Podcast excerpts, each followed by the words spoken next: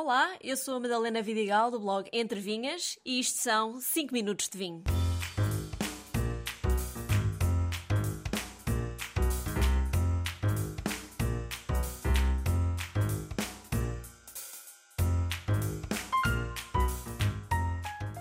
Hoje é o Dia Internacional da Mulher e por essa razão trago 5 nomes de grandes mulheres que mudaram a história do vinho um pouco por todo o mundo.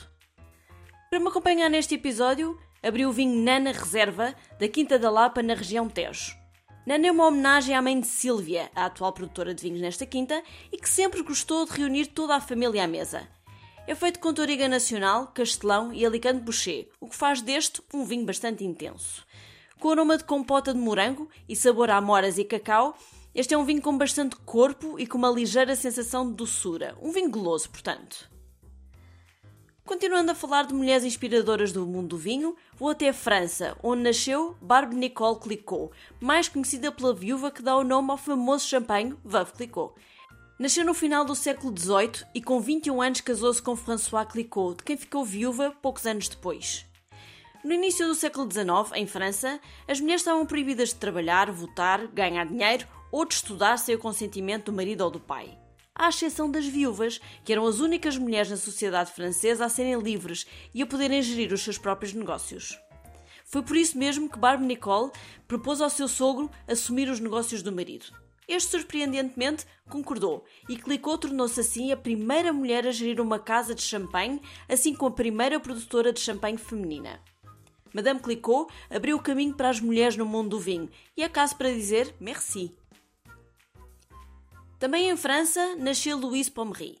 À semelhança de Clicquot, também Pommery ficou viúva no século XIX, tomando a partir daí conta do negócio de vinhos do marido.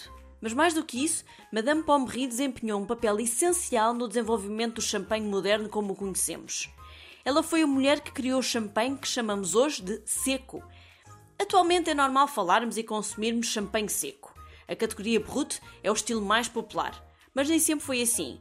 Durante grande parte da sua história, o champanhe foi doce, tão doce que era servido à sobremesa. Até que Madame Pommery percebeu que o mercado inglês, que sempre foi um dos mais importantes para o champanhe, estava a desenvolver uma preferência por vinhos mais secos. Fazer um champanhe assim era um passo bastante ousado, porque significava acabar com a possibilidade de mascarar defeitos do vinho com o açúcar. Mas afinal provou ser uma aposta vencedora e que dura até aos dias de hoje. Viajo agora para Portugal para falar de uma das minhas personagens preferidas do vinho, a Dona Antónia Adelaide Ferreira. E que tem ela em comum com as duas senhoras anteriores? Também ela ficou viúva no século XIX e assumiu o negócio de vinhos do marido. Carinhosamente apelidada de Ferreirinha, Dona Antónia foi a mulher que mais lutou e revolucionou a viticultura no Douro. Um dos seus maiores feitos foi, através de viagens ao estrangeiro, descobrir como combater a filoxera, aquele inseto terrível de que já falei na primeira temporada. Contra a grande desconfiança de outros produtores da região, Ferreirinha teve a coragem de trazer para Portugal uma técnica inovadora que salvou as vinhas da catástrofe da filoxera e que ainda hoje se aplica um pouco por todo o país. Dona de várias quintas no Douro, entre elas a Quinta do Valmião, onde nasceu o icónico Barca Velha, a Ferreirinha chegou a ser uma das mulheres mais ricas do país. Hoje em dia, muitas destas quintas ainda estão na família de Dona Antónia e tudo fazem para manter e honrar a coragem e paixão com que esta mulher de armas defendeu os vinhos portugueses. Já no século XX, e agora em Inglaterra, falo-vos de Sarah Morphew Stephan.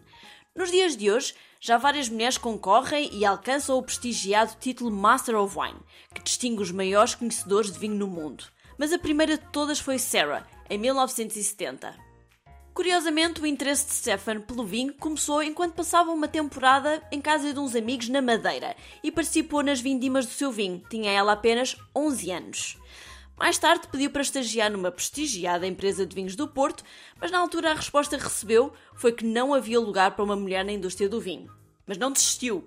Estudou enologia na Universidade de Bordeaux e conseguiu trabalho na área tanto em França como na Alemanha até que finalmente, em 1970, arriscou concorrer ao concurso Master of Wine e passou, sendo assim a primeira mulher na história a alcançar o tão ambicionado título.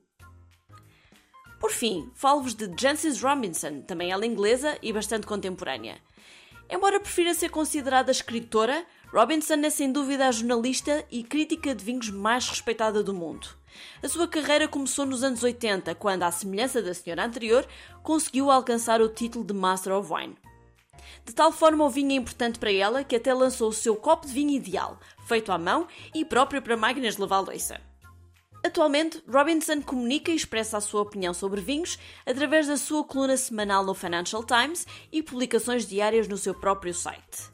É autora de livros icónicos sobre cultura vitivinícola, inclusivamente já recomendei um dos seus livros em episódios anteriores, e a sua participação em eventos ou como júri são extremamente valiosos e respeitados.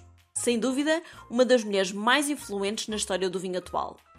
E muitas mais mulheres podia aqui referir que ao longo dos anos têm vindo a provar que o vinho não é só um mundo de homens. Hoje, especialmente, um brinde a todas as mulheres e até ao próximo episódio.